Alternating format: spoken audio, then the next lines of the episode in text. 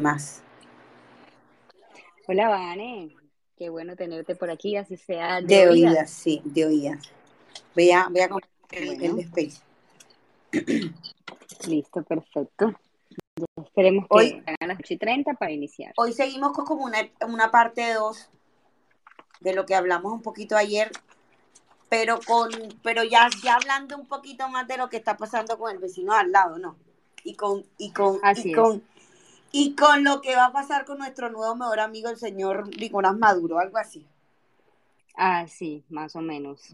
Más o menos vamos, nos vamos a centrar un poquito más en, en lo que tiene que ver con incluso sanciones económicas, cuáles son esos movimientos comerciales que están haciendo entre Irán y Venezuela y claramente qué incidencia tiene eso en Colombia respecto de pues nuestros relacionamientos políticos y económicos también. Así que va a ser un space bastante productivo y, y con toda esa información que nos caracteriza con datos, que es lo que nos importa.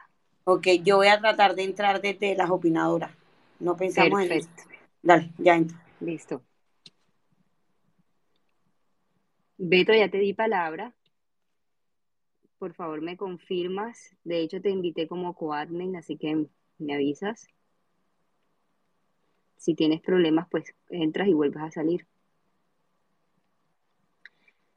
Un saludo a los que se están conectando en estos momentos, a José, a Cindy, a César, Vladimir, a Mau, a David. Gracias por estar aquí acompañándonos, por ser tan puntuales. Acaba de llegar nuestro invitado especial, así que vamos a darle palabra para que en tres minutos que iniciemos todo resulte como lo esperamos. Hola Beto, ¿cómo estás? Hola Yandy, ¿cómo estás? Hola a todos.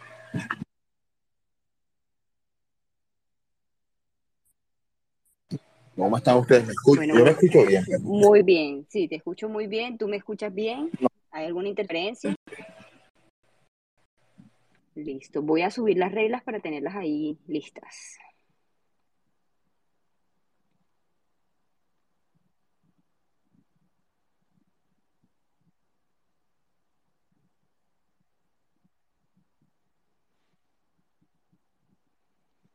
Bueno, voy a darle el micrófono a Carlos para irlo invitando. Vane va a entrar desde la cuenta de las opinadoras. Creo que mm, se cayó hace un momento, entonces démosle un segundito. Igual nos quedan dos minutos para iniciar.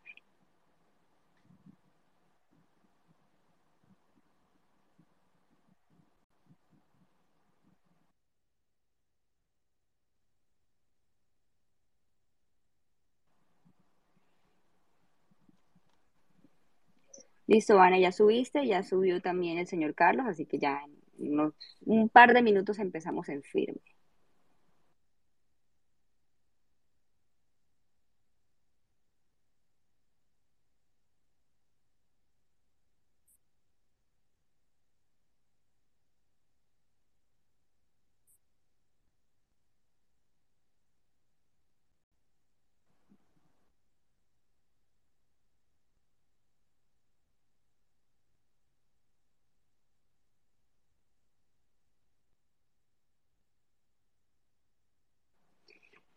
Mientras vamos a darle inicio a nuestro space, como bien ya les manifestamos, estamos en una jornada de actividades muy puntuales. Desde las opinadoras queremos empezar a hacer pedagogía con temas de orden internacional y entre ellos queremos manejar puntualmente lo que todo lo referente a la geopolítica y la incidencia de, de esta de manera mundial en Colombia. Hoy vamos a discutir un tema un poquito álgido, de poco, digamos que, bagaje para la ciudadanía del común, pero que suena mucho en medios y tiene que ver con las reglas que hay entre Irán y Venezuela. Con eso vamos a partir, una vez le demos la palabra a nuestro gran invitado, pero antes quiero leerles las reglas. Así que, como bien lo conocen, en nuestras reglas lo primero que debemos advertir es que este espacio es grabado. Por lo tanto, toda persona que ingresa a nuestros espacios autoriza ser imagen, poder ser eh, voz dentro de nuestros podcasts o en publicaciones en los perfiles de las opinadoras. Si deseas hablar, ya conocen la, la dinámica, deben solicitar el micrófono, se encuentra el icono a margen izquierda inferior. Y luego de que ya seas hablante, debes tener presente dos reglas muy puntuales. La primera es que solo tienes una intervención y un minuto para hablar, por aquello de que manejamos muy bien los tiempos para que la mayoría de los oyentes puedan participar.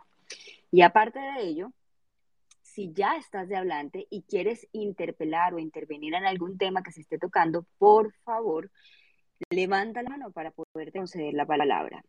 Moderemos el tono de voz, evitemos cualquier agresión verbal que podamos cometer contra el invitado o nuestros oyentes o incluso la temática que vayamos a emplear. Y no olviden compartir en, sus redes y en el timeline, por supuesto, este espacio que tiene que ver con geopolítica en las opinadoras. Por lo tanto, utilicen este hashtag para preguntas y cualquier otro comentario que quieran hacer. Así que, sin más preámbulos, señor Carlos, buenas noches, bienvenido a las opinadoras. Nati, buenas noches a ti y a todos los que hasta ahora nos acompañan. Un saludo a Beto, a Van y a todo el grupo de las opinadoras. Excelente. Bueno, como ya usted conoce la dinámica, porque nos ha acompañado en varios espacios. Hoy usted es el protagonista y queremos que aun cuando podamos haber hablado en nuestros perfiles de quién es nuestro invitado, nos gustaría que nos dijera cómo se quiere presentar, cómo quiere darse a conocer. Bueno, como director ejecutivo del Instituto de Ciencia Política de Osaka. Ok, perfecto. ¿Y, y como qué hacemos desde el instituto para que también le demos un poquito de publicidad al instituto? Bueno, somos el centro de pensamiento más importante de Colombia que defiende las libertades económicas, el Estado de Derecho, la democracia liberal, el gobierno libre privada, la varial. Somos un think tank que incide en los debates de política pública a través de nuestras investigaciones y además tenemos una academia ICP de formación. Eh, vamos a distintos segmentos y a distintas audiencias con una oferta académica absolutamente innovadora para formar a los líderes que van a defender la libertad de este país. Excelente. Bueno, entonces, sin más preámbulo, acaba de subir también Maya. Buenas noches, ¿cómo estás? Hola, Nati, buenas noches. Buenas noches a Beto, a César y a nuestro querido Carlos. De antemano, felicitarlo por su nuevo nombramiento como director ejecutivo. Realmente para las opinadoras es un orgullo grandísimo tener un amigo tan cercano con estos logros. Ah, muchas gracias, Maya. No, muy contento del apoyo de ustedes siempre y de poder acompañarlas hoy en este espacio. Excelente. Bueno, quiero comentarles a todos nuestros oyentes que el espacio se va a dar por el, término de una hora, donde los primeros 20 o quizás 30 minutos vamos a hacerles unas preguntas muy puntuales para ambientar el a nuestro invitado. Y de ahí en adelante, una vez yo termine de hacer preguntas, o de pronto Maya o Beto, las que tengan ellos ahí consignadas, pasaremos a darle espacio a nuestros oyentes. Así que muy atentos, oídos abiertos a poder analizar, para poder analizar toda esta información y así abrir la discusión. Así que, señor Carlos, dentro de todo esto queremos partir desde el inicio y es que el inicio no es otra cosa que entender toda esa incidencia que está hoy, presencia de Irán en Latinoamérica, específicamente con Venezuela, y que usted nos pueda de pronto abrir camino ante esas relaciones que se están dando inicialmente de manera económica. Pues es, es muy importante que ustedes tengan la oportunidad de tocar este tema en un espacio eh, y que podamos conversar con los opinadores sobre esto, porque de alguna manera Irán ha sido un actor poco considerado en América Latina, eh, es visto de una forma aislada, no solamente porque está en Medio Oriente, sino porque también eh, ha habido una narrativa que se ha posicionado en distintos sectores de la academia de la opinión pública sobre lo que pasa en el mundo árabe, sobre lo que es Irán eh, y sobre lo que hacen el proxies de Irán, como es el caso de Hezbollah. No hay que olvidar que hasta hace muy poco en América Latina muchos países consideraban a Hezbollah un partido político.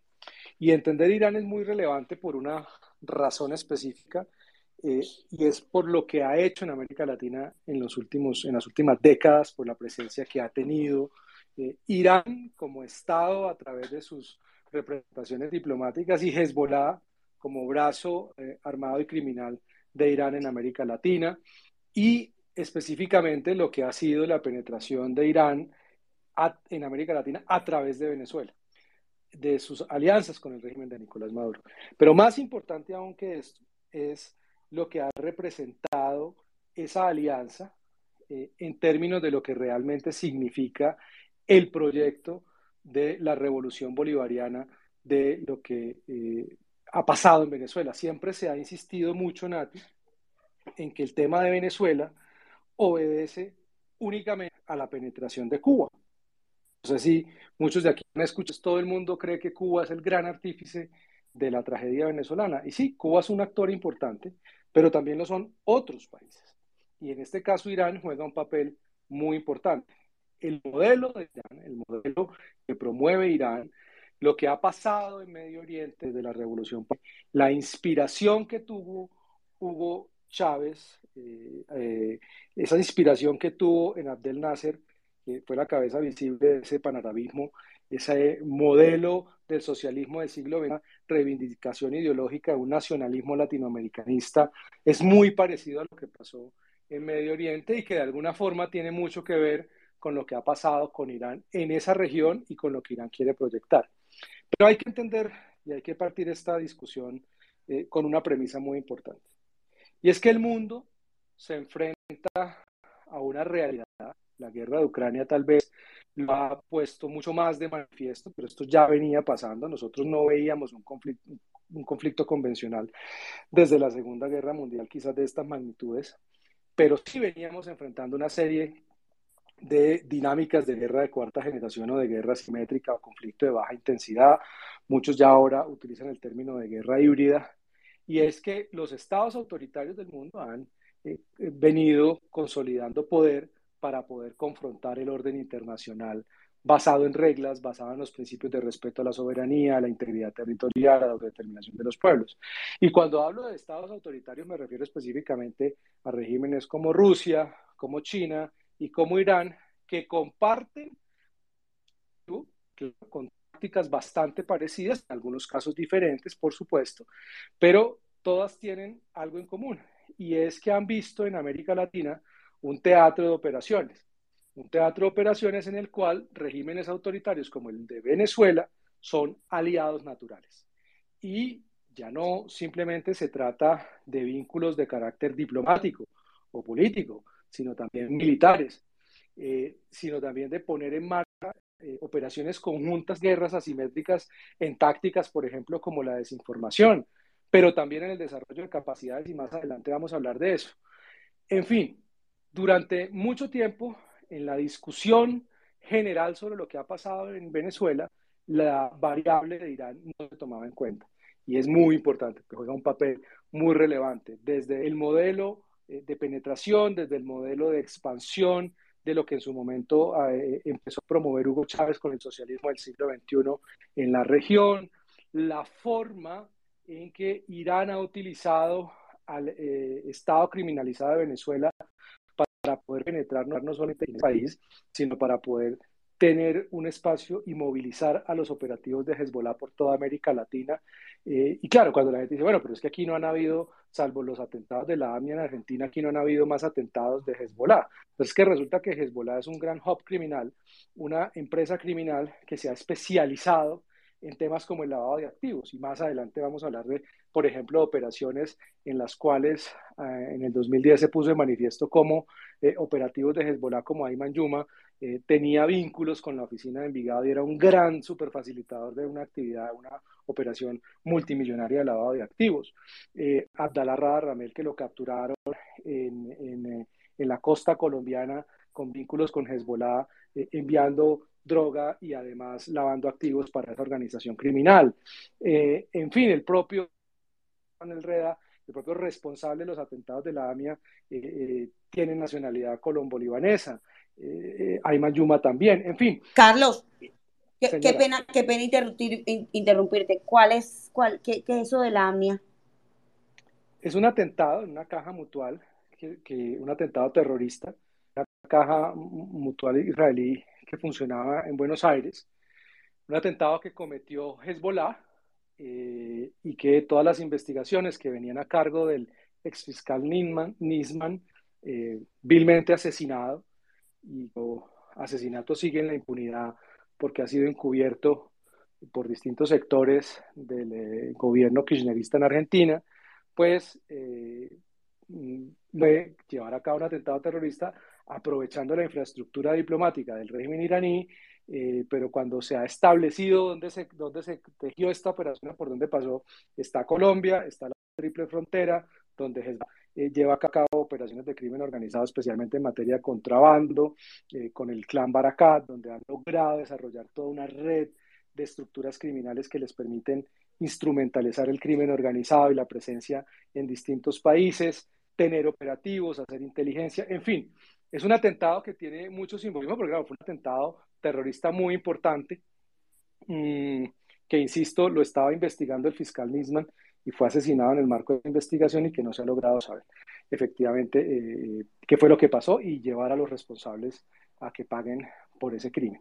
Entonces, simplemente en esta introducción, Nati, y entender eh, lo que pasa con Irán en Venezuela es fundamental para entender las dinámicas geopolíticas del mundo actual, entender cómo operan, entender qué capacidades están desarrollando, por qué son una amenaza para la región, para Colombia, para la estabilidad del orden internacional. Y si se quiere, eh, que es lo que de alguna manera después de la Segunda Guerra Mundial logramos eh, establecer para eh, generar unas condiciones de paz y estabilidad. ¿Y por qué para Irán en una región como América es tan importante y cómo lo hace? Entonces, una conversación creo que puede girar en torno a eso, a qué lo que están haciendo específicamente en Venezuela, por qué han estado en la región a través de Hezbollah y qué debería hacer o qué deberían hacer los gobiernos de la región para contrarrestar esa influencia autoritaria de un régimen como el iraní y para enfrentar y detener a una estructura criminal como lo es Hezbollah. Excelente. Entonces quiere decir que Irán no es una presencia protagónica reciente podemos hablar más o menos de que entre 10 y 20 años Irán ya ha venido tocando estos terrenos y creando células que se están conformando de manera criminal con el fin de hacer pedagogía, cultura y obviamente entrar en esas fuerzas criminales con el fin de el objetivo, ya sea político, social y económico. ¿Dónde estamos llegando? ¿Es así?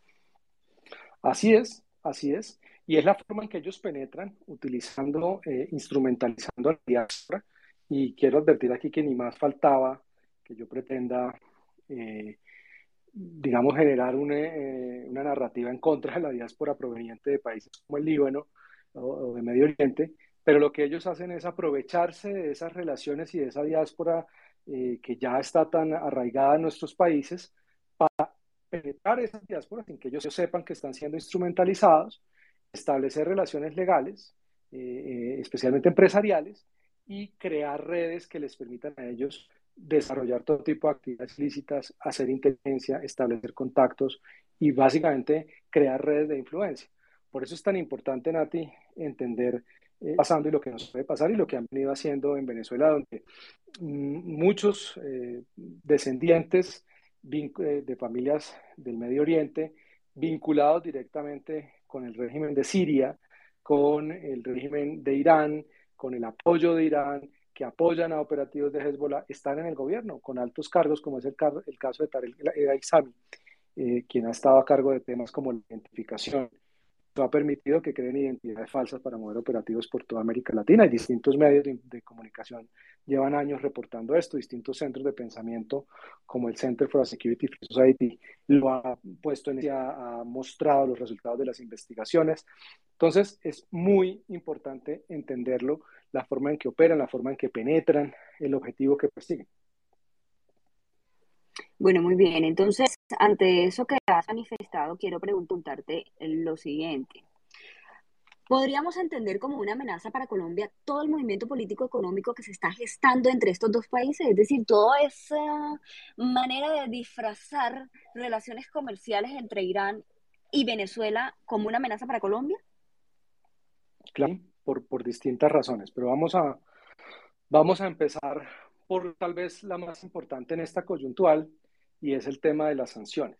Entonces, De alguna manera ellos buscan evadir las sanciones. Las sanciones en sí mismas, las sanciones que les han impuesto el gobierno de Estados Unidos y la Comunidad Internacional de Regímenes como Irán, Venezuela, Rusia, eh, tienen un, objetivo que en muchos casos no se cumple, y no se cumple es porque se piensa que las sanciones son una estrategia en sí mismas. Las sanciones lo que son es un medio, pero no son en sí misma una estrategia. Las sanciones se busca, buscan es disuadir y limitar la capacidad de esos regímenes de mover el dinero que los financia y que les permite llevar a cabo distintas actividades que van desde oprimir a su propio pueblo hasta proyectar actividades criminales contra los países vecinos. Esperan crear esferas de influencia y eh, llevar a cabo sus operaciones mm, internacionales.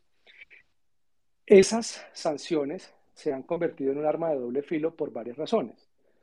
Una, porque pues han demostrado no funcionar, porque lo que estos regímenes han aprovechado entonces es para justificar mm, su lucha contra el sistema financiero internacional y para ello además crear un sistema financiero eh, paralelo que les permita seguir teniendo seguir moviendo eh, el dinero, tanto de los estados como tal, de los eh, grandes líderes de estos regímenes que tienden a ser pues cleptócratas que han desfalcado a sus países y necesitan mover ese dinero. Por otro lado, les ha permitido tener una narrativa frente a las sanciones. Entonces ellos lo que dicen internamente justifican la tragedia de ciudadanos producto de las políticas que han implementado durante los últimos años, producto de la opresión, del autoritarismo, del populismo, de ser unas economías cerradas, de básicamente haberse robado a los estados eh, por todos los medios, lo que dicen es que la crisis es producto de las sanciones, que básicamente constituyen una violación de derechos humanos, que es una tragedia humanitaria, porque las sanciones no les han permitido comerciar. Ahora es muy paradójico, ¿no? Porque suelen ser regímenes que se quejan del comercio internacional, que se quejan del sistema de libre mercado, pero eh, corren a culpar eh, su falta de eh, crecimiento económico y de bienestar económico a que lo sancionan. Uno creería que si defienden un modelo de economía pues deberían eh, tener las condiciones de generar prosperidad, pero pues, obviamente eso es un imposible material. Pero claramente eh, las sanciones son una justificación interna también para decir que la culpa no es de ellos, sino de las sanciones.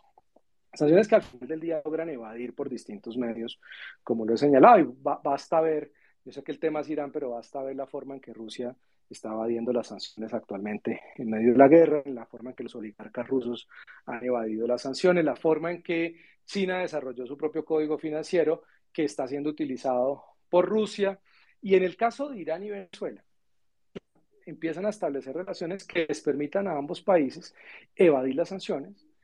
Eh, realmente la balanza comercial entre ambos países no es tan relevante, pero sí les permite mover dinero eh, y hacer compras de mm, bienes estratégicos, como es el caso del que supuestamente eh, Irán le proveyó a Venezuela, mover eh, activos, como es el caso del oro, y utilizar otros sistemas en la sombra para evadir las sanciones. Entonces, realmente no es que estemos hablando de un país que comercialmente eh, demande muchos productos venezolanos, porque Venezuela no produce nada. Hoy en día están viviendo los venezolanos una burbuja de consumo porque están importando un montón de cosas, bajaron muchos aranceles porque pues, estaban desabastecidos y los dólares lo que están generando es una burbuja de consumo. Pero claramente es la forma en que instrumental la narrativa sobre el comercio, sobre la cooperación bilateral, que más que realmente ser una cooperación en materia comercial que beneficie a los ciudadanos venezolanos o a los ciudadanos iraníes, estamos hablando de una cooperación que se orienta a desarrollar capacidades entre esos dos países capacidades de tipo bélico, capacidades de distinta naturaleza, pero que les permiten mover recursos. Entonces, les voy a poner un ejemplo. Hace eh, unos meses ustedes vieron la noticia sobre la llegada de buques con combustible eh, iraní a Venezuela, lo que parecía un gran aporte del gobierno iraní al medio del crimen. Al final no para mucho, no es que haya resuelto el problema de desabastecimiento. Lo que no sabemos es, uno, qué venían esos buques realmente. Dos, qué es Venezuela en esos buques. Y tres, cuánto costó realmente eh, que ese eh, combustible hubiera llegado a Venezuela. Cuánto pagó Venezuela para mover dinero hacia el régimen de Irán? Esas son preguntas que hay que hacerse. ¿Por qué? Pues porque claramente no estamos hablando de una relación comercial, abastecimiento eh, permanente de combustible, era el envío de unos buques con combustible que pasaban por distintas, eh, que tenían distintas banderas, que obedecían al movimiento de eh, dineros ilícitos. Entonces ahí es donde uno empieza a entender que eso tenía un objetivo, que era evadir la, la vista de las autoridades para poder llevar a cabo operaciones ilícitas. Entonces, ahí yo creo que hay una aproximación importante para entenderlo. Cualquiera puede mirar cuál es realmente la balanza comercial de Irán con los países de América Latina y no es representativa, no es significativa. otras cosas, porque no nos olvidemos que es una teocracia autoritaria eh, que, no, pues que claramente no genera las condiciones para tener una actividad comercial dinámica e importante para nuestros países, porque la prioridad de ellos no es esa, la prioridad de ellos es de otro tipo, es militar, es política, es cultural.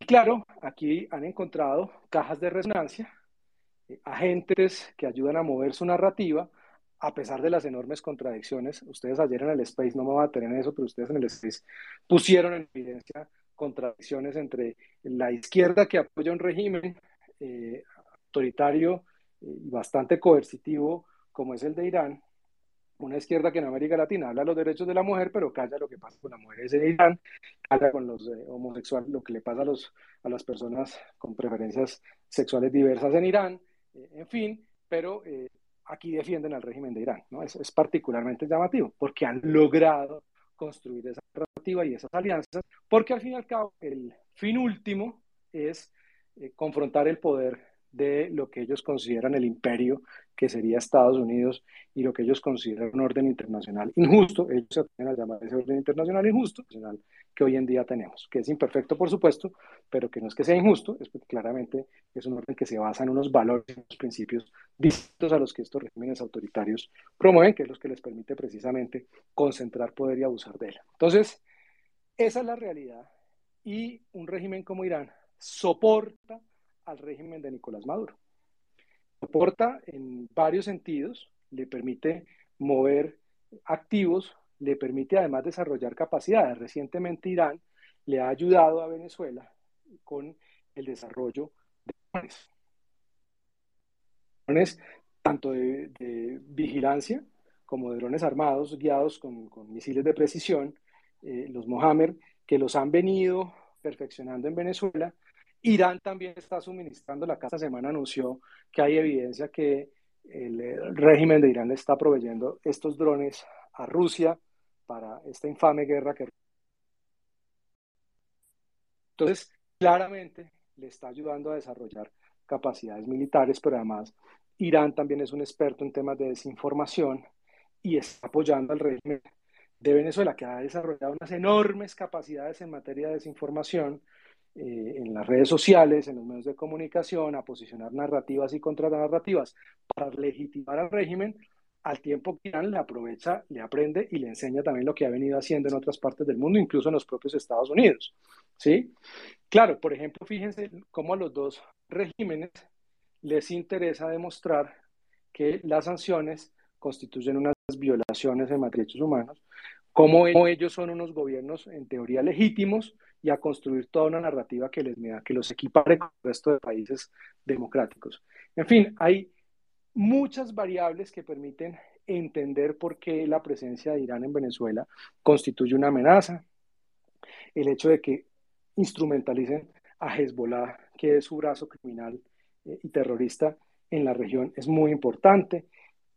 Cómo crean redes precisamente para tener operativos, para hacer actividades ilícitas para desestabilizar. No hay que olvidar que en el mundo contemporáneo, en la actualidad, los eh, regímenes autoritarios han aprendido a instrumentalizar grupos criminales precisamente para crear zonas grises, minar la legitimidad del Estado en los territorios, permitir fortalecer grupos criminales y dejar a la sociedad civil entre unos estados casi que ilegítimos e ineficientes y unos grupos criminales que los oprimen y utilizan la violencia como mecanismo de control social. ¿Por qué? Porque eso permite borrar algo muy importante que Irán ha aprendido en Medio Oriente y que el régimen de Maduro también lo entiende muy bien gracias a ese modelo iraní, y es borrar las fronteras físicas, a borrarlas. ¿Por qué?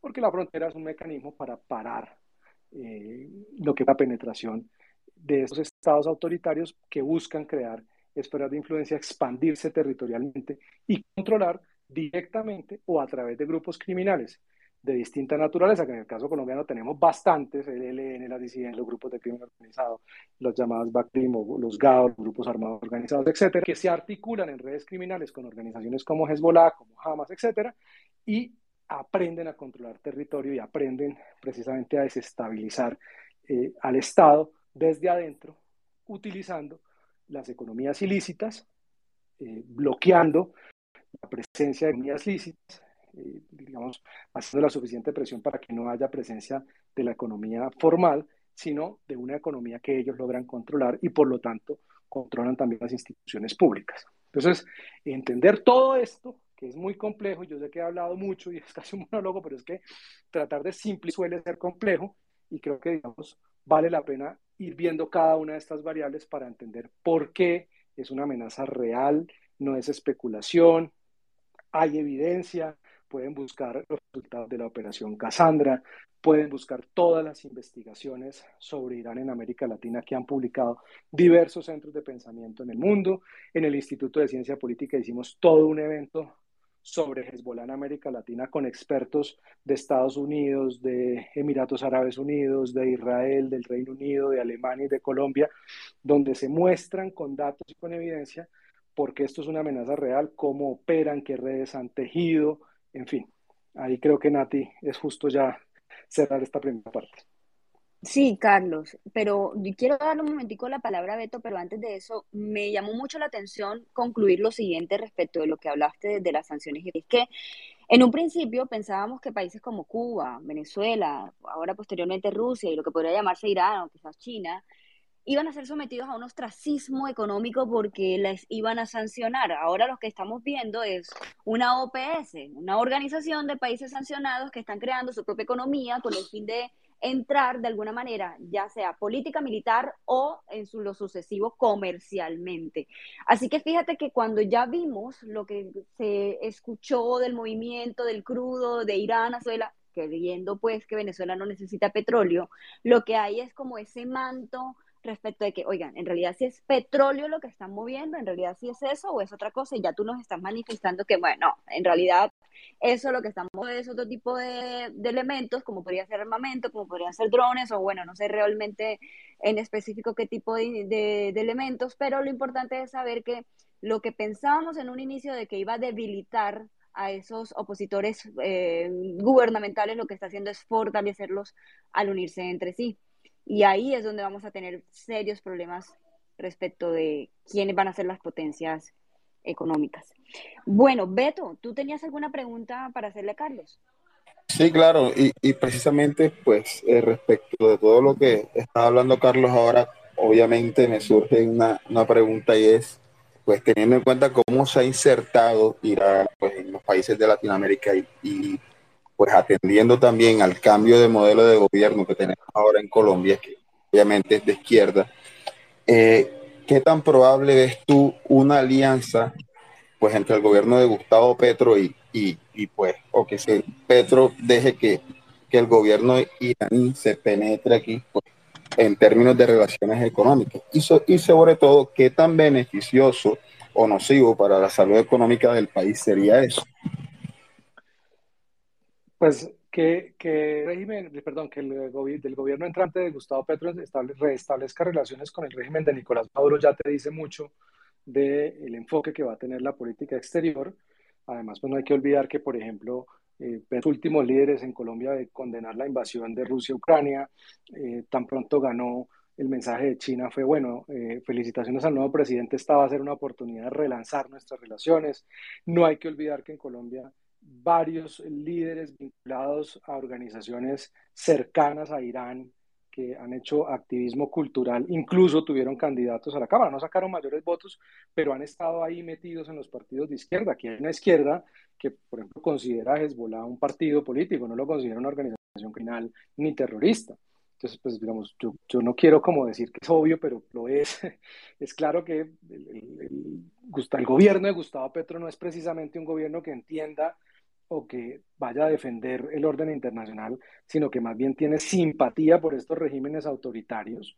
Y pues claramente yo no lo veo evitando mantener relaciones con Irán, sino todo lo contrario, lanzando una agenda renovada de relaciones con Irán, al tiempo que pues es muy probable que Irán aproveche eso para eh, pues penetrar en el país, establecer redes, aumentar su presencia y, y simultáneamente ir creando los mecanismos para que Hezbollah tenga un margen de operaciones más amplio sin las eh, restricciones que puede tener hoy en día de las autoridades de policía, de inteligencia y judiciales. Entonces, pues es una preocupación que tiene un asidero. Habrá que esperar, por supuesto, no quiero dar nada por hecho, pero pues son elementos que uno tiene que tener en cuenta en el análisis prospectivo de lo que puede pasar. Ustedes nunca han visto que alguien en Colombia de el pacto histórico de la izquierda salga a condenar un atentado terrorista de Hezbollah, lo que está haciendo en el Líbano Hezbollah o lo que hace un régimen como Irán. Todo lo contrario, no nos olvidemos que aquí eh, Timochenko y el Partido Comunes exaltó a Soleimani, pues el criminal, el general criminal de guerra iraní, que fue dado de baja en una operación de los Estados Unidos con un dron. Eh, aquí salieron a reivindicarlo como un mártir, como un héroe, a darlo con el Che Guevara. O sea, pues, digamos, aquí hay un sector de la izquierda que hace parte del hoy gobierno del pacto histórico que considera que este tipo de organizaciones son legítimas, que sus reivindicaciones son legítimas y pues claramente lo que uno puede esperar es que establezcan relaciones. Ahora, yo creo que el tema no son tanto las relaciones comerciales, Beto, te insisto, que eso es más una fachada, si se quiere, es que en realidad, ¿qué tanta puede ser la, la actividad comercial entre los dos países? El punto más grave no es ese, el punto grave es el tipo de relaciones y de capacidades que un régimen como Irán podría poner a disposición de un gobierno que pueda llegar a tener pretensiones autoritarias, pretensiones de perseguir a la oposición, de crear desinformación respecto a la oposición, organizaciones de la sociedad civil que no comparten el modelo de gobierno y quieren defender otro modelo, porque estos regímenes se han especializado en perseguir y en acabar a la oposición, en crear narrativas, en instrumentalizar la desinformación, en desarrollar capacidades bélicas. Entonces, pues a mí lo comercial no me preocupa porque tengo claro que eso no, no es que vaya a impactar en nada, sino lo que está más allá de eso. Bueno, ya pasó nuestra media hora de preguntas que le íbamos a realizar directamente desde las horas a nuestro invitado. Así que queremos de alguna manera pues ya abrirles espacio a nuestros oyentes. Y está en sala. Sar, buenas noches, ¿cómo te encuentras el día de hoy? Ay, casi me llego. Eh, buenas noches, em, eh, muy bien. Eh, Carlos Augusto, buenas noches, felicitaciones por su nombramiento. bueno, yo quería como hacer pregunta respecto a algo parecido a lo que dijo Beto. En el supuesto de que, en el supuesto de que el gobierno de Gustavo Petro estreche relaciones con Irán, asumo yo que serán de orden militar, de cooperación militar, de ejercicios militares, y teniendo en cuenta la, porque en estos momentos Irán es un actor importante en, la industria bélica, eh, tanto en drones como, como en misiles, son, son muy buenos, o sea, no, no, son, no son Estados Unidos o China, pero, pero son buenos. Ya ellos, en parte, dependen de China para, para el son buenos. Teniendo en cuenta eso, ¿cómo podría afectar a las Fuerzas Armadas? ¿Qué grado de penetración podría llegar a tener Irán en la inteligencia colombiana, la contrainteligencia, en todas y cada una de las fuerzas militares colombianas, de policías, instituciones de seguridad? ¿Cómo, ¿Cómo, ve usted ese escenario en el caso de que sea una cooperación estrecha y que sean muy estrechos? ¿Será que sí se atreverían a, penetrar a Colombia en, ese sentido? O sea, ¿qué tan grave podría ser para nosotros, mm, dado caso de que solamente fueran cuatro años? Porque a mí la realidad, siendo realistas, a mí el resto me importa cinco, pero la cuestión militar sí puede tener una penetración importante que nos haría muchísimo daño a largo plazo. O sea, podría hacernos muchísimo, pero muchísimo daño y la, y la gente pareciera no, no es consciente de eso. Es, es muy grave porque una penetración de, de, de Irán, de, de, la inteligencia iraní, de las formas de lucha iraní, podrían llevar a que las Fuerzas Armadas colombianas dejasen de ser unas fuerzas comprometidas institucionalmente con el gobierno, quien quiere que fuese, a ser un organismo muy politizado, muy parcializado y de mucho peligro en el mediano y largo plazo. Sí, ahí hay que ver, hay una variable importante, César, bueno, dos variables importantes. Una, que las reformas al sector defensa pues serán del gobierno, eso no requiere ley.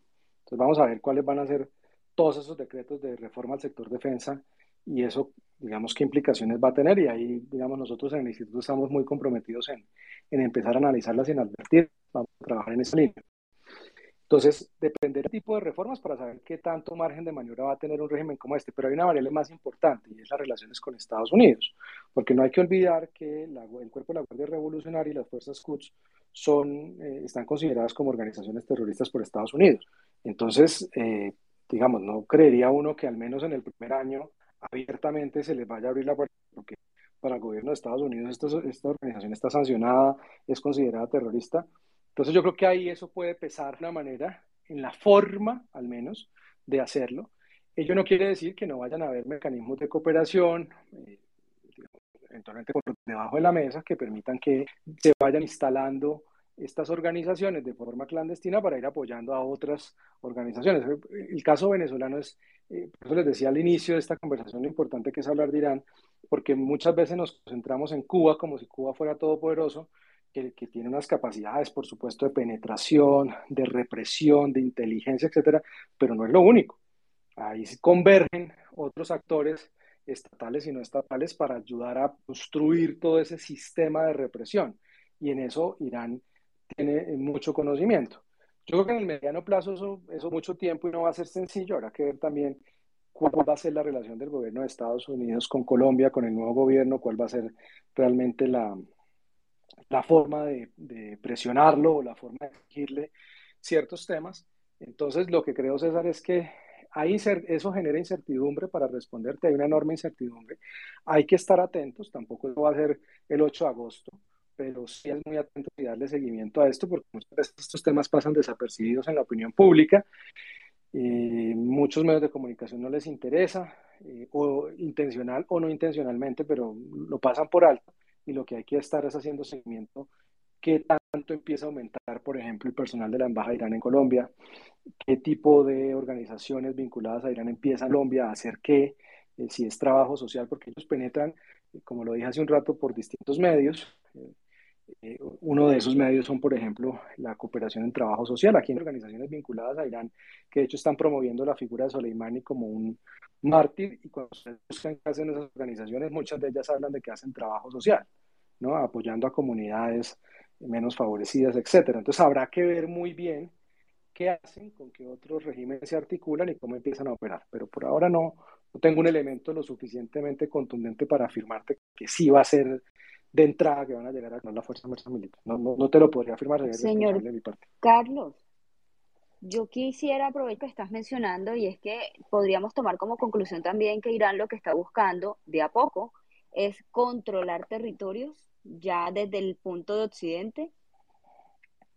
Es tener áreas de penetración, áreas de influencia donde puedan lanzar operaciones. Eso, eso es muy importante. O sea, eso genera para ellos la posibilidad de moverse, de operar, de proyectar poder, de crear redes de influencia. Es que piensen que para ellos cometer, digamos, pensar que mañana Hezbollah va a volar o va a poner una, una bomba o va a mandar un suicida a una ciudad Cali o a Bucaramanga o a Campota, eso no tiene ningún sentido porque eso afecta la legitimidad, eso genera miedo, eso, eso no tiene. Hay, hay, más, hay cosas más importantes en el largo plazo, hay objetivos estratégicos de largo plazo que son más importantes que eso.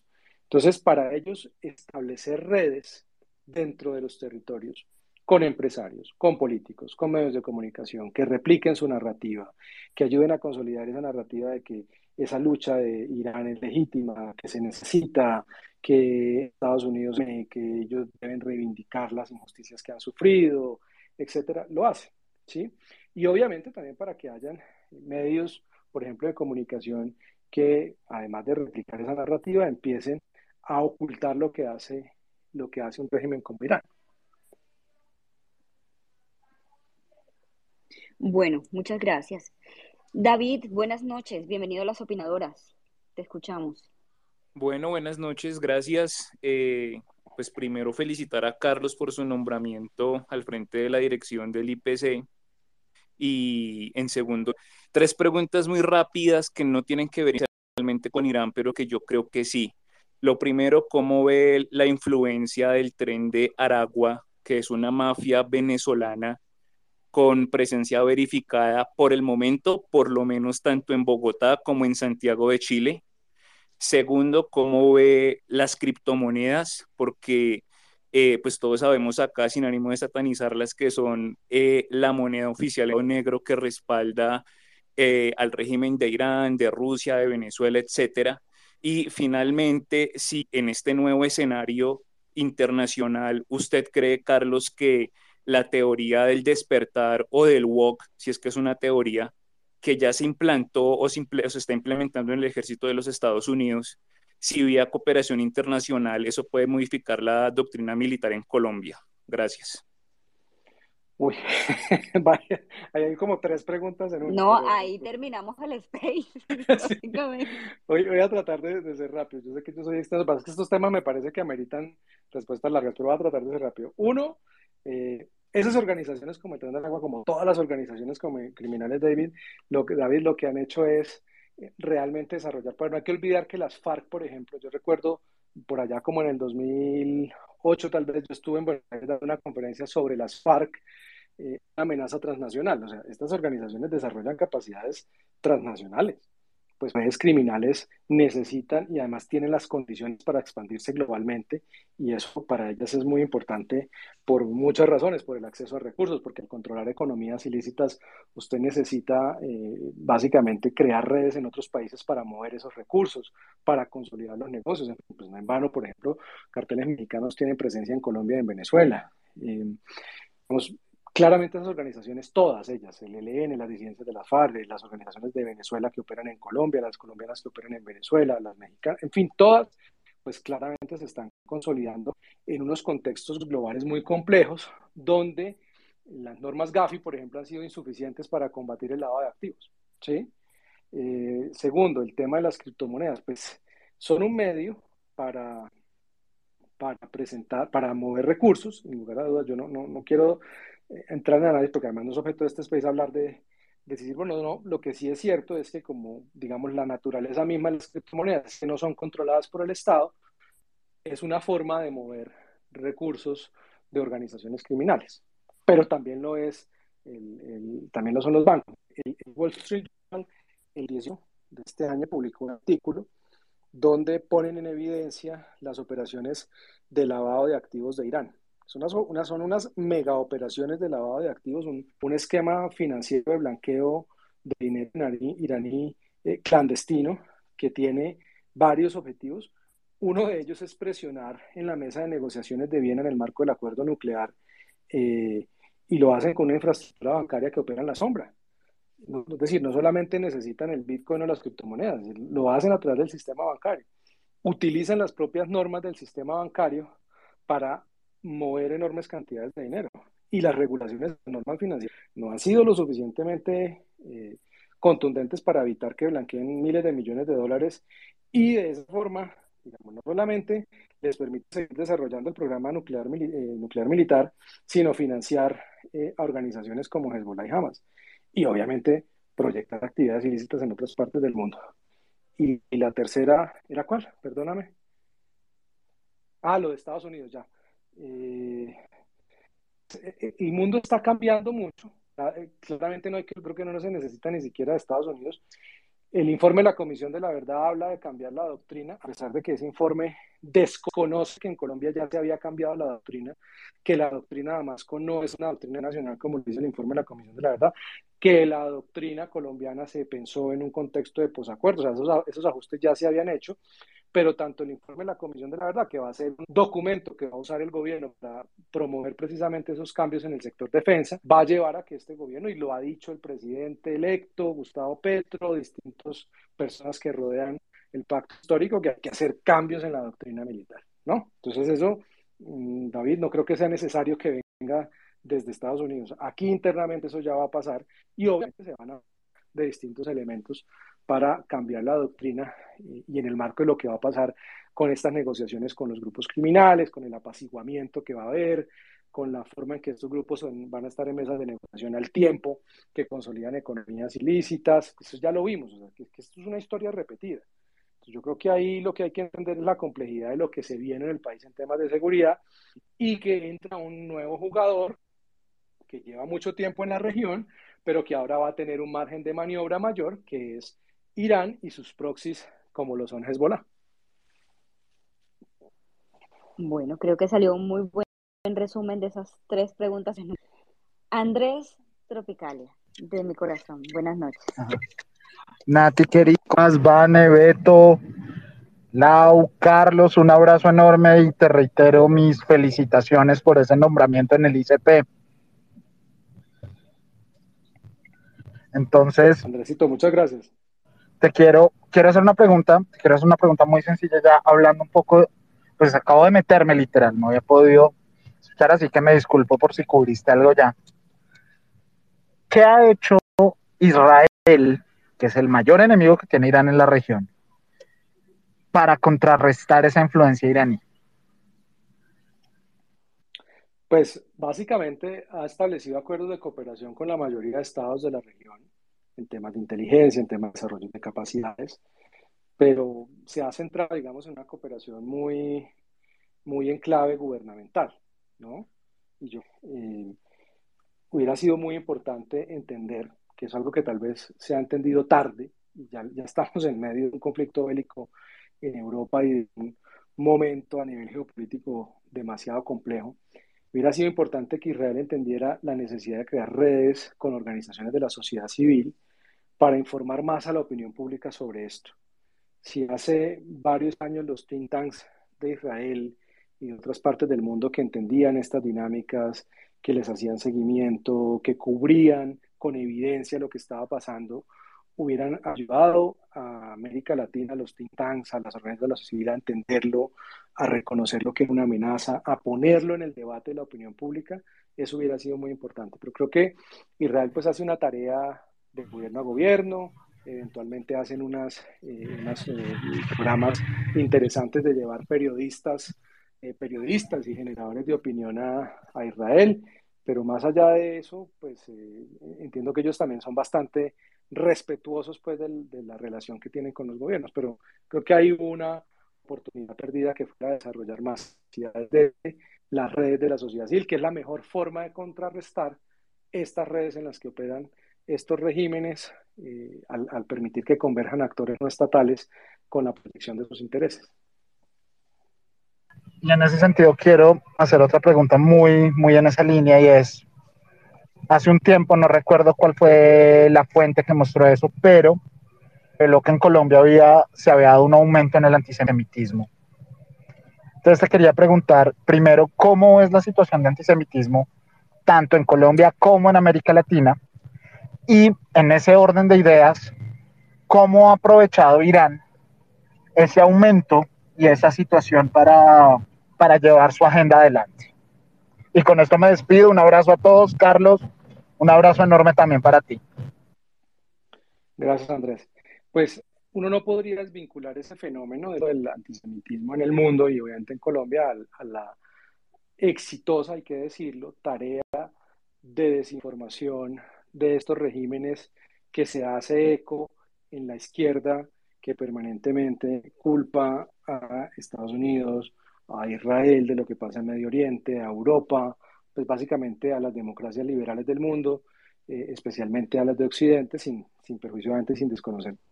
En, en, otras partes del mundo hay democracias liberales eh, fuertes y sólidas, pero esa narrativa de todo el tiempo estar culpando a estos países de lo que pasa en Medio Oriente sin reconocer que precisamente quienes están promoviendo la guerra permanente en distintos países son regímenes como Irán, lo que pasó en Siria, eh, lo que pasa en el, lo que pasa en Yemen, que es producto no, no de la presencia de Estados Unidos ni del hecho de que Israel y porque es que no hay que olvidar que para estos regímenes la única posibilidad es que Israel desaparezca del mapa. Pero claro, esa narrativa se ha posicionado y se ha posicionado en Colombia, yo debo decirlo, academia, porque tuve profesores que abiertamente hacían campaña pro Irán, pro Rusia, eh, con, eh, utilizando desinformación, noticias falsas abiertamente, fake news, eh, una narrativa que no se compadece de la realidad de los datos, que mezcla verdades a medias.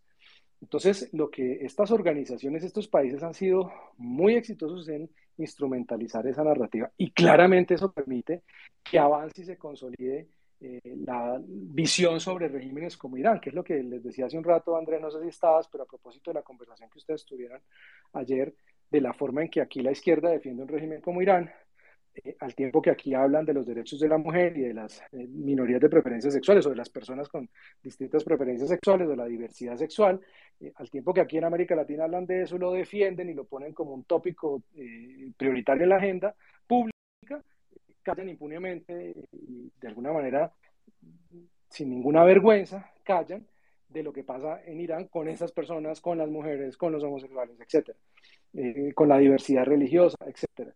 Aquí critican la religión, critican a las personas que tienen una fe, pero Irán es un régimen teocrático y no dicen nada al respecto. O sea, han sido, lo que quiero, digamos, ejemplificar con esto, ilustrar con esto, es que un régimen como Irán ha sido tan absolutamente exitoso que ha convertido en sus mayores defensores a quienes en teoría, si fueran coherentes ideológicamente, serían pues los principales contradictores, ¿no?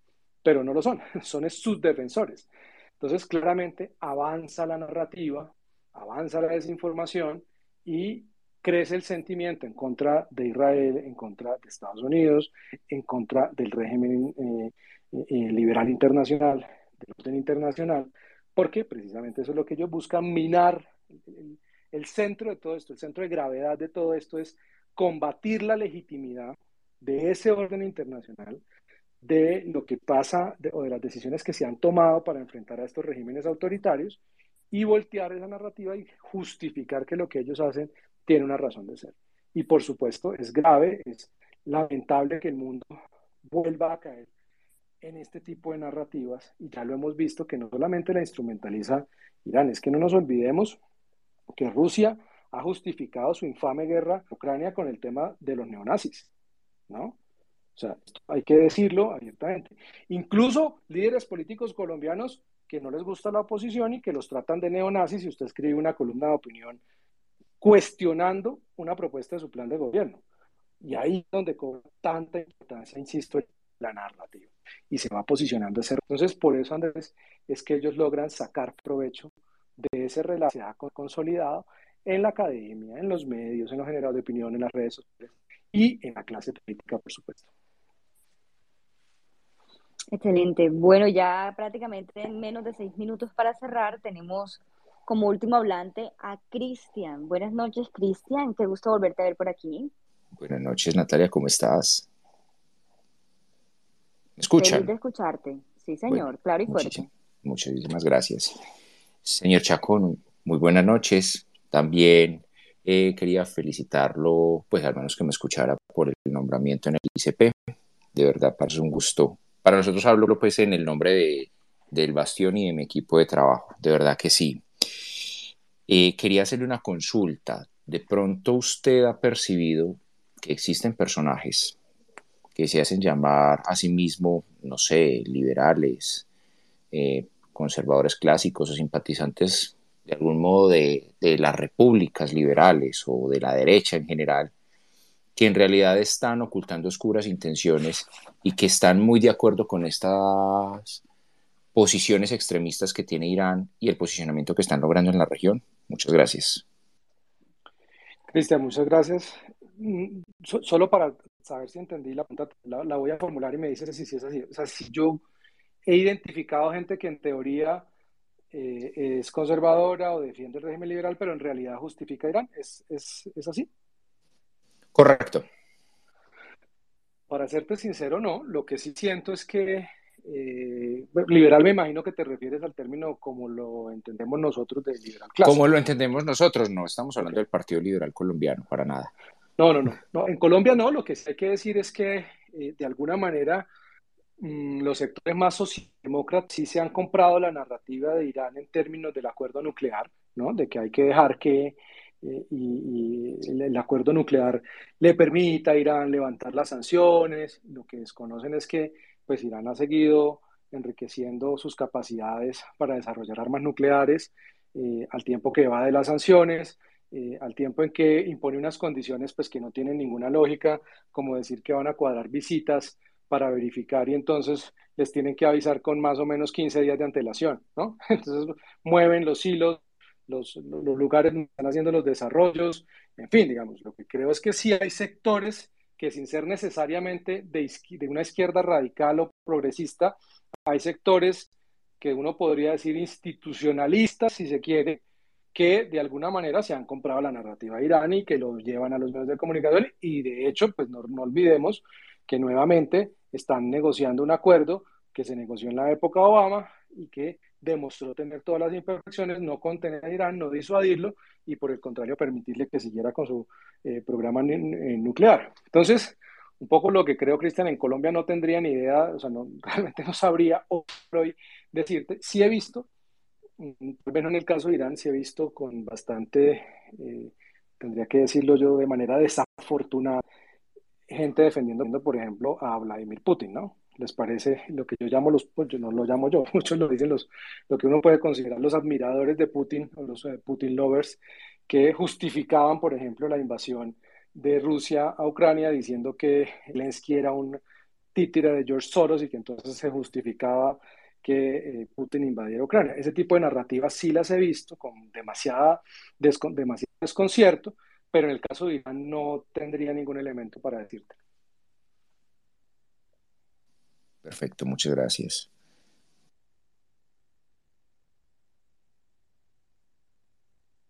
Nati. Bueno, ya, sí, ya es que no, no daba para abrir aquí el micrófono. Bueno, ya estamos cerrando prácticamente este espacio. Quiero saber si la persona que se encuentra detrás de la opinadora va a realizar alguna pregunta, ya que siempre tenemos a alguien que nos está de coequipero allí, pregunta del público o pregunta propia. No, Nati, no. Hasta el momento no, no hay preguntas. Ok, Mayita, muchísimas gracias. Queremos entonces eh, darle también gracias a toda nuestra audiencia que nos acompañó en esta noche. Fue un space bastante nutrido, muy informativo, porque sé que más de uno teníamos todas estas dudas y sobre todo estamos como en esa disyuntiva y en esa situación de tratar de entender, bueno, pero ¿para dónde va toda esta situación entre Irán, Venezuela, China y de qué manera nos termina afectando a nosotros? Y además sobre, sobre el panorama de lo que se viene asentando con la izquierda.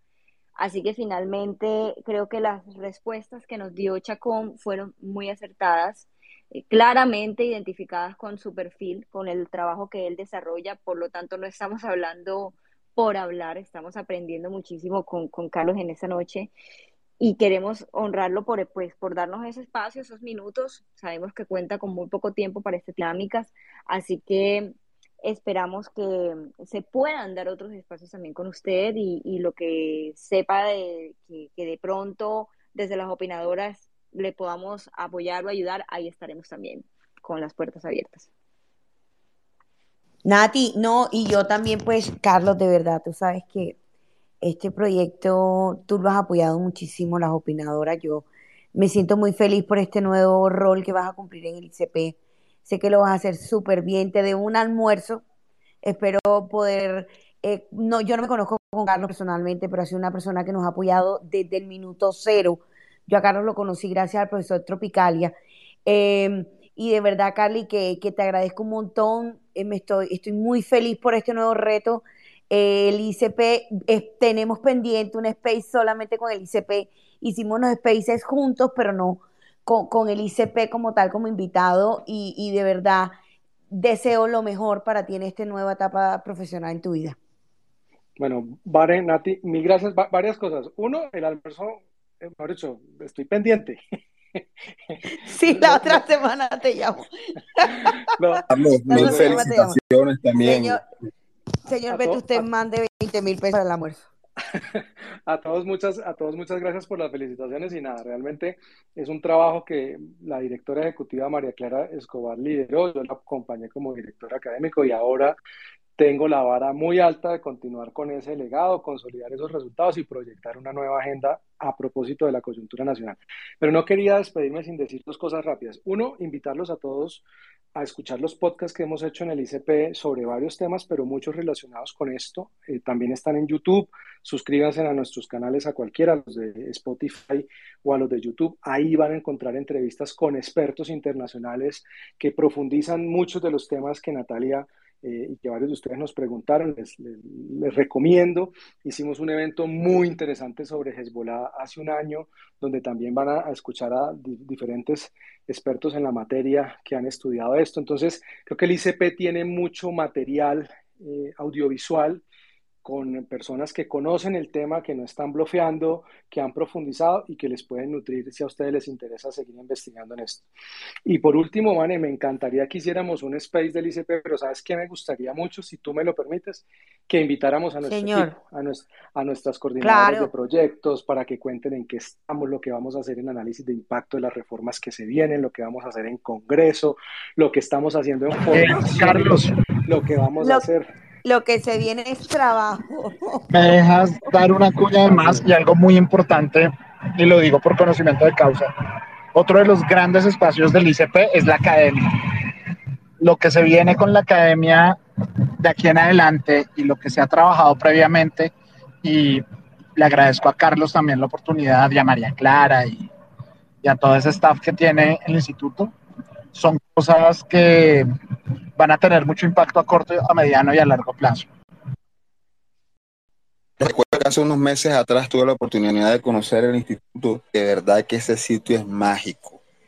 O sea, tú llegas allá, qué lugar tan bonito. O sea, eh, es una vaina impresionante para aquí. Y Carlos, tenemos que compartir otra hamburguesa esa, por aquí en Santa Marta no la he encontrado. Es buena. Cuando venga, cuando venga vamos a comprar hamburguesas. Bueno, y contarles, solo para lo que dice Andrés de la Academia, este año, en, la gestión de los últimos tres años, logramos formar a más de 20 mil personas, pero solo este año, con nuestra charla sobre los riesgos del populismo y por qué defender el modelo de la libertad económica, llegamos a 18.200 personas en 40 municipios del país. O sea, por eso quiero tener la oportunidad, Vanes, si tú me lo permites algún rato, que hablemos del instituto, lo que hacemos, que, entre, que puedan participar eh, las coordinadoras. Además, hay que decirlo, el ICP es un matriarcado. Eh, por aquí hay varias que están conectadas, eh, veo algunas, otras ya se desconectaron, toca jalarle las orejas. No, mentiras. Pero para que cada una de ellas cuenten lo que estamos haciendo. me parece súper importante porque además queremos realmente recibir retroalimentación de distintos sectores que nos cuenten lo que está pasando en sus regiones, cómo los pueden impactar las propuestas del nuevo gobierno, que nos ayuden a identificar líderes porque queremos formar a los líderes de las eh, elecciones regionales del próximo año, queremos formar actividades políticos, queremos formar gente capaz de hacer control político en sus municipios, en sus departamentos, en fin, queremos hacer muchas cosas y vamos a necesitar muchísimo el apoyo de las opinadoras y de todas las redes que ustedes han logrado construir en estos, en estos últimos meses, que son bastante exitosas. Y soy más yo agradecerte a ti, Vane, por permitirme eh, a mí y al instituto siempre eh, apoyarlas a ustedes, que me parece genial el trabajo que hacen. Eso es una orden, caballero. Cuente con nosotros. Bueno, ya dejémoslo descansar. Hoy es un viernes pequeño. Disfrutémoslo. Hoy todos tuvimos un día pesadísimo. Creo que, creo que no sé qué había, pero todos tuvimos un día, Dios mío, yo estoy que me arranco los cabellos. Qué pena. Pero, pero de verdad, muchísimas gracias por el tiempo y, y, un abrazo enorme a cada uno de ustedes que estuvo acá y que participaron con sus preguntas. Chechi, muchísimas gracias. Y David, que siempre están atentos a nuestros especies. Lunes, lunes, eh, perdón, jueves, digo lunes, pero en realidad es jueves, jueves 21 en el tiempo. Eh, los invito a leerse una columna que escribimos con Joseph Humile, Joseph Humile del Center for a Security Free Society sobre Irán, eh, que les va a gustar mucho. Entonces, en el tiempo... En, Nos la regala por el interno para hacerle publicidad desde las opinadoras y que le llegue más gente, por favor. Claro que sí. Un a todos, mil gracias y muchas felicitaciones y su buena energía. Todo el cariño, ya saben que el ICP es la casa de la defensa de la libertad. Excelente. Bueno, a todos nuestros oyentes, una muy plácida noche para todos, que mañana disfruten su festivo si pueden. Y se cierra el space. Hasta mañana.